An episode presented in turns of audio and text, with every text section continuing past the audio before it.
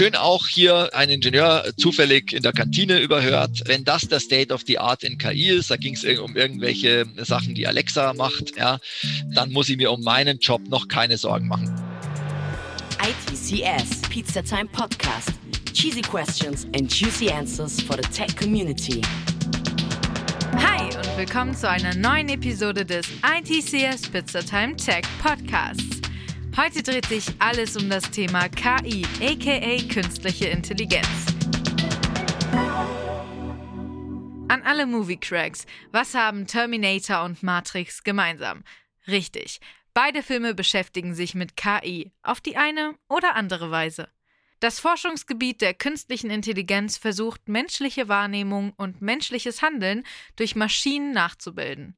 Was einmal als Wissenschaft der Computerprogrammierung begann, hat sich mehr und mehr zur Erforschung des menschlichen Denkens entwickelt.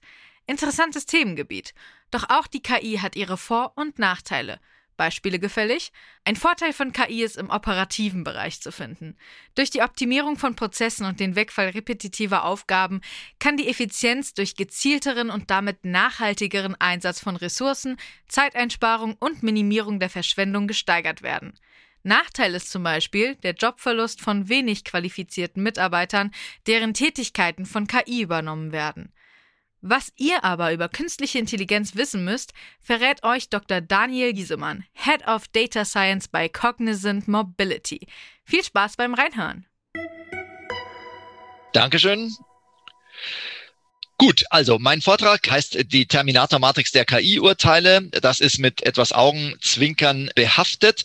Deshalb auch in Anführungszeichen, worum geht's? Bei Automobilherstellern, bei OEMs sind wir in der Cognizant Mobility seit Jahren unterwegs, sowohl in der EE-Entwicklung als auch in der IT. Und ähm, da sind wir immer mal auch mit Anfragen konfrontiert oder bei Ausschreibungen dabei, die mit KI und Machine Learning zu tun haben.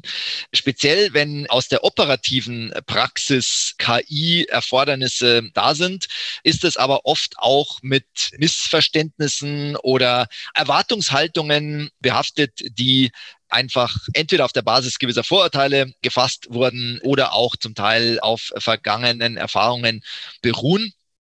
Und ich habe mal ein bisschen augenzwinkernd so einen Erfahrungsbericht der letzten drei Jahre hier gesammelt, was man da so hört und mit was wir so konfrontiert worden sind. Es ist ja immer auch ein Körnchen Wahrheit dabei. Deshalb habe ich es auch KI-Urteile, nicht KI-Vorurteile genannt. Gut, also, wenn man so mal beim OEM, also äh, Original Equipment Manufacturer, das also im Prinzip Automobilhersteller oder Automobilbranche, da unterwegs ist, was hört man da so am Wasserkühler, wenn das Gespräch auf KI kommt? Zunächst habe ich ein paar Einschätzungen von KI-Experten, denen ich da äh, auf verschiedenen Messen, äh, Konferenzen oder eben auch direkt in der Zusammenarbeit begegnet bin. Und schon da fällt auf, dass die Einschätzung dessen, was KI ist, sehr weit auseinander geht. Also ich habe mal ein paar Stimmen hier gesammelt. Heutzutage verwenden viele KI und Machine Learning als Synonyme. Dabei ist Machine Learning nur ein ganz kleiner Teil von KI. Also da sieht man schon zwei Einschätzungen in einer Aussage, also oft synonym zu Machine Learning, die KI, aber nach Einschätzung dieses Herrn in diesem Fall eben eigentlich Machine Learning nur ein ganz kleiner Teil von KI. Kontrastierende Einschätzung von jemandem, der eher im Bereich autonomes Fahren unterwegs war. Wenn Leute heute fragen, macht ihr KI, dann meinen sie, macht ihr Deep Reinforcement Learning. Ja, also hier einmal haben wir ähm, KI als einen ganz großen Oberbegriff von Machine Learning. Hier haben wir KI als ein Synonym zu einem eigentlich im Prinzip kleinen Teilgebiet von Machine Learning.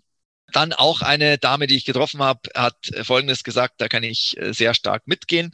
Ich habe Leute getroffen, die gesagt hatten, wir hätten es niemals künstliche Intelligenz nennen dürfen. Dadurch werden falsche Erwartungen geweckt. Und schließlich noch, KI ist eine Kernkompetenz. Wenn wir diese aus dem Haus geben, dann wäre das so, als würden wir die Motorenentwicklung aus dem Haus geben. Einschätzung vom KI-Experten bei einem großen OEM wird aber nicht universell so geteilt, muss man sagen. Natürlich werden KI-Beauftragungen auch nach außen vergeben, sieht also nicht, sehen nicht alle so. Was hört man im Führungskreis bei OEMs so? Auch hier ein paar Beispiele aus meiner Zitatensammlung. Bei uns gab es mal eine Arbeit zu Predictive Maintenance. Da hat eine Mathematikerin rausgefunden, dass kleine Batterien besser sind. Also es ging um die Batteriehaltbarkeit, wie lange hält die Batterie durch, wann ist sie vermutlich leer, wann muss sie nachgeladen werden. Und wundersamerweise kam da also raus, je kleiner die Batterie, desto besser hält die quasi. Hintergrund ist natürlich der, dass kleine Batterien sind in kleinen Autos, die haben weniger komplexe Verbraucher und sind deshalb besser vorherzusagen. Heißt aber natürlich nicht, dass eine kleine Batterie bessere Voraussetzungen hat als eine Batterie mit mehr Kapazität. Ja, das ist aber eben so hängen geblieben, dass da eben so Korrelationen, die nicht wirklich auf eine Kausalität hinweisen, dabei rauskommen sehr oft auch oder weit verbreitet Einschätzungen wie diese, wenn die KI erstmal Fehlerbilder im Fließtext erkennt, also in dem Fall so Fehlerbeschreibungstexten, dann auch doch in so tabellarisch strukturierten Daten oder Signalen und Zeitreihen von äh, Signaldaten. Ja?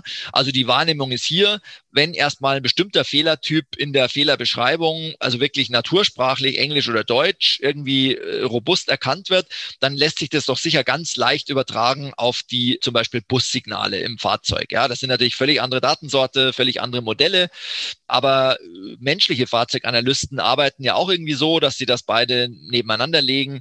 Und dann war eben die Erwartung, dann muss doch die KI das genauso gut und einfach diesen Transfer hinbekommen können.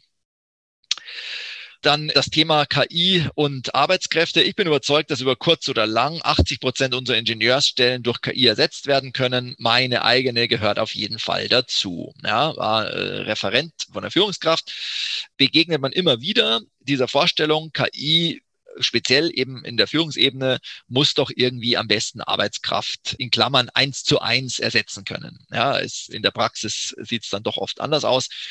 Mein Lieblingszitat in dem Zusammenhang ist das. Abteilungsleiterebene.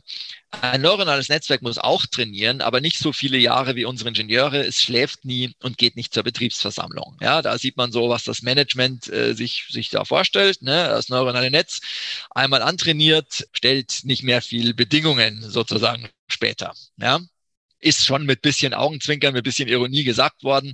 Aber man sieht, dass das immer ein Aspekt des Ganzen ist, der da zumindest auf der Führungsebene mitschwingt. Hier noch ein Zitat, das war ebenfalls Abteilungsleiterebene.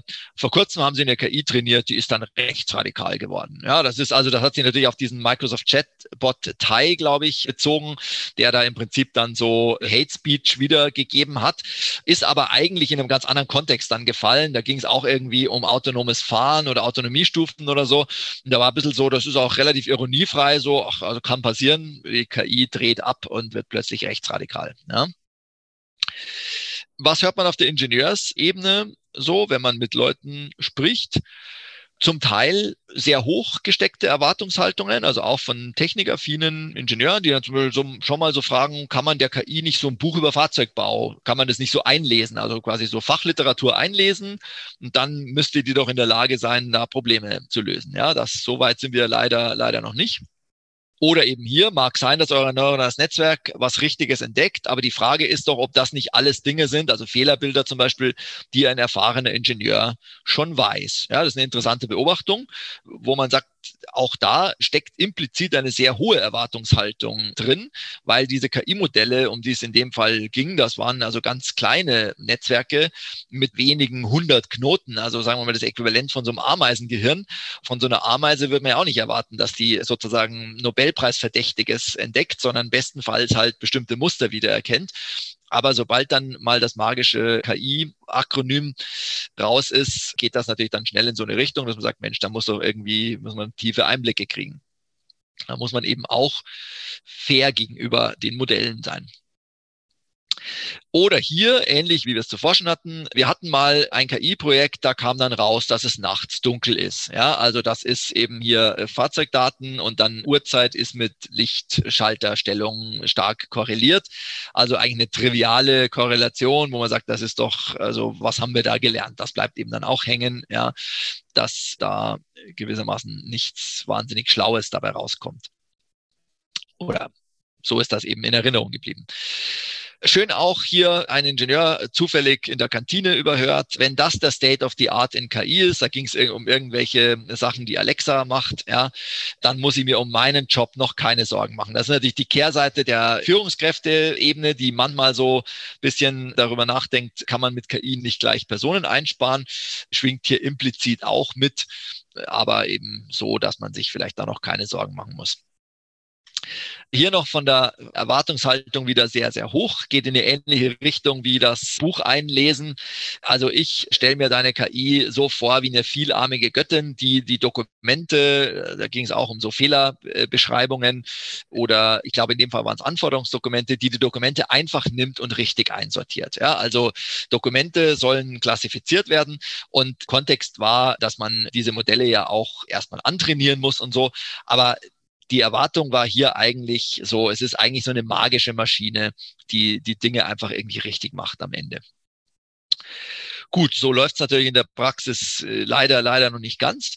Ich habe aber mit diesen ganzen Erfahrungen, die ich im Laufe der Zeit oder diesen Erwartungen, mit denen ich konfrontiert worden bin, ich habe die gedanklich dann mal einsortiert in eine sogenannte Business Matrix. Ja, was ist eine Business Matrix? Hier das kurze Business Matrix 101.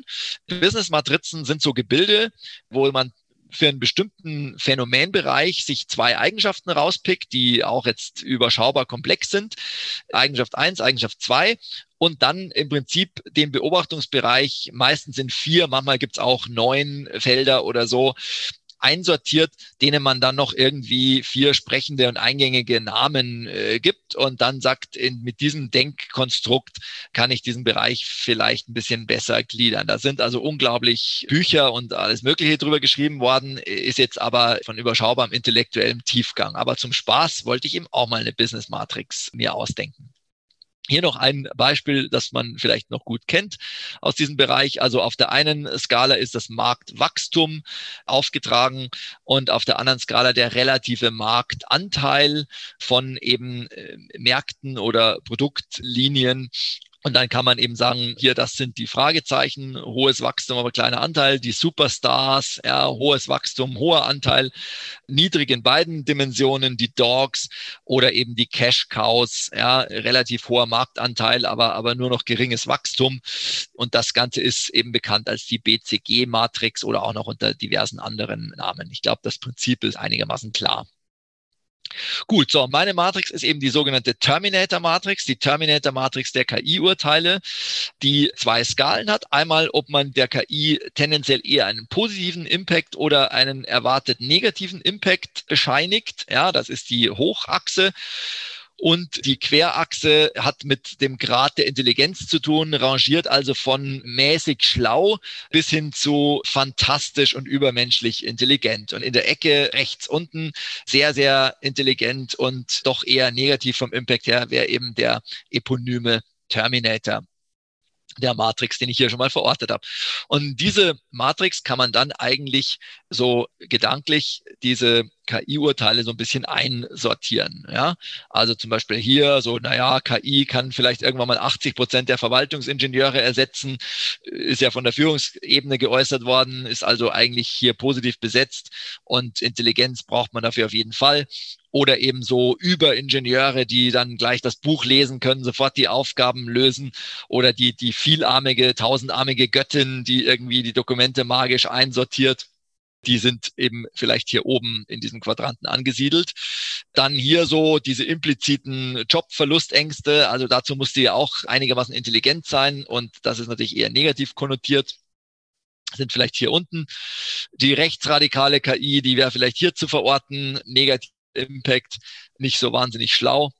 Und dann hier eben diese trivialen Resultate, ja, nachts ist dunkel und kleine Batterien sind seltener leer und das neuronale Netz kann irgendwie nichts Neues entdecken, sind äh, vielleicht ungefähr hier äh, in diesem Quadranten äh, dann so anzusiedeln. Gut, dann bleibt natürlich noch dieser vierte Quadrant, der noch verdächtig leer ist. Was hat es damit auf sich? Naja, in diesem Quadranten, so sage ich mal, mäßig schlaue äh, oder mittelschlaue äh, KI-Anwendungen, denen man jetzt noch nicht Nobelpreisverdächtige Einsichten zusprechen würde, sind äh, dann hier vielleicht anzusiedeln. Die anderen drei, äh, den anderen drei Quadranten habe ich mal Namen gegeben. Oben rechts ist vielleicht die gütige Gottheit, ja.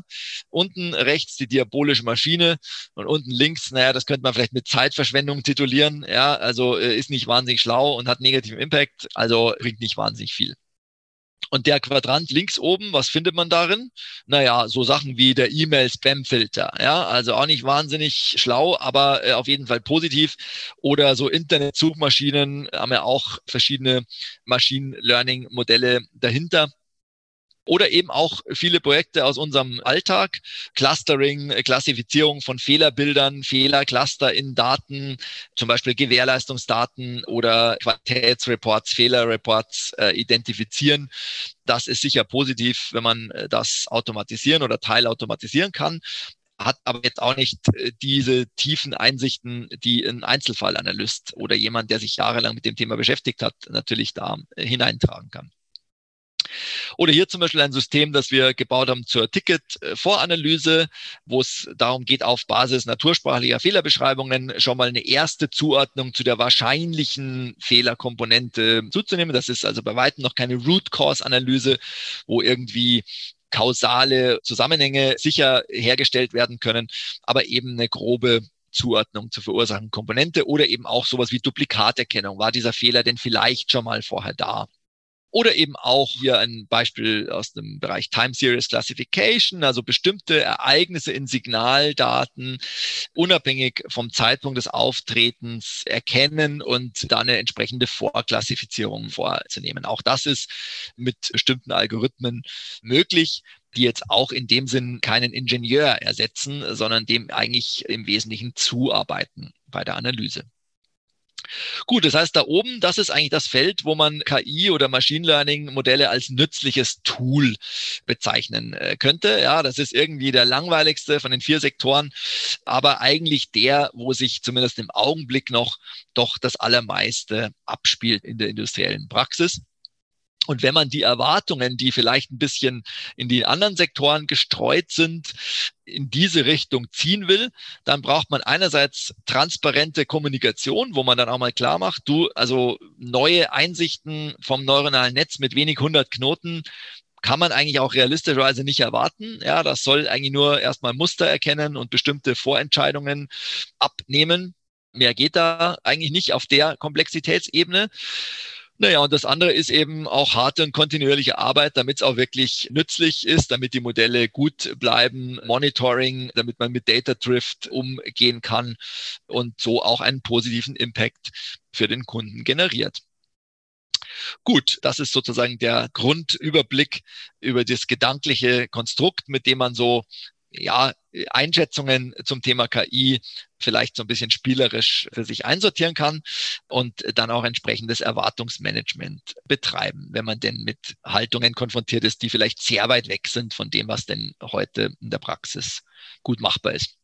Gut, damit bin ich am Ende mit diesem etwas augenzwinkernden Erfahrungsbericht und stehe für Fragen oder Rückmeldungen zur Verfügung. Danke an Dr. Giesemann. Fun Facts. Es gibt in den USA eine Kirche für KI. Der Name der Kirche lautet Way of the Future. Der Gründer ist Anthony Lewandowski. Oder wusstet ihr, dass der Film Sunspring von einer KI geschrieben wurde? Verrückt, oder? Da wir uns vor Weihnachten nicht mehr hören, wünschen wir allen Zuhörern des ITCS Pizzatime Tech Podcasts Merry Christmas. Ich sag hasta la vista und bis nächste Woche. Bye! ITCS Pizza Time Podcast.